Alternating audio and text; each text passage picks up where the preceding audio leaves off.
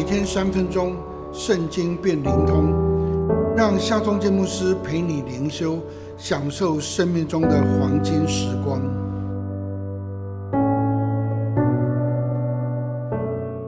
四世纪第一章二十节，以色列人照摩西所说的，将希伯伦给了加勒，加勒就从那里赶出亚纳族的三个族长。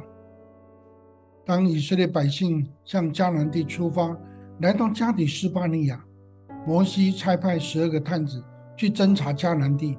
经过四十天之后回来，其中有十个探子报了恶信，说那地的居民都是巨人，我们只像蚱蜢。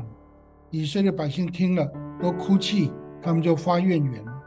探子中呢，只有耶稣亚跟加勒安抚百姓说：“上帝已将那地赐给我们了。”上帝不要领我们进入那地，那是流奶与蜜之地。虽然不幸的百姓后来在旷野漂流了四十年，但是呢，摩西却转述上帝对加勒的应许，这样说：“我要将他所踏过的地赐给他和他的子孙，因为他专心跟从我。”当耶稣要带领百姓攻占了迦南地之后呢，他就照着上帝的吩咐，将土地分配给各个支派。加勒就对耶稣亚说：“我虽然八十五岁，还是强壮。我的力量那时如何，现在还是如何。求你照着摩西所呃说，上帝赐给我的应许，将这三地给我。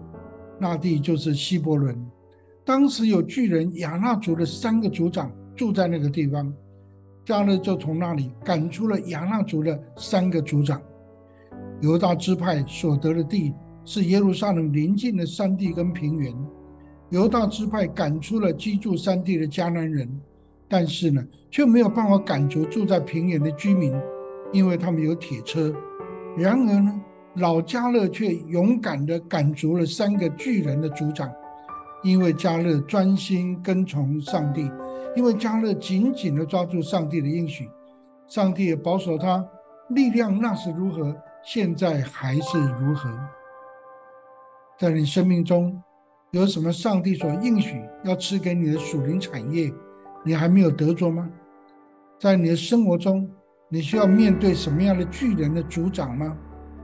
不要惧怕，你当刚强壮胆。上帝要使你的日子如何，力量也要如何。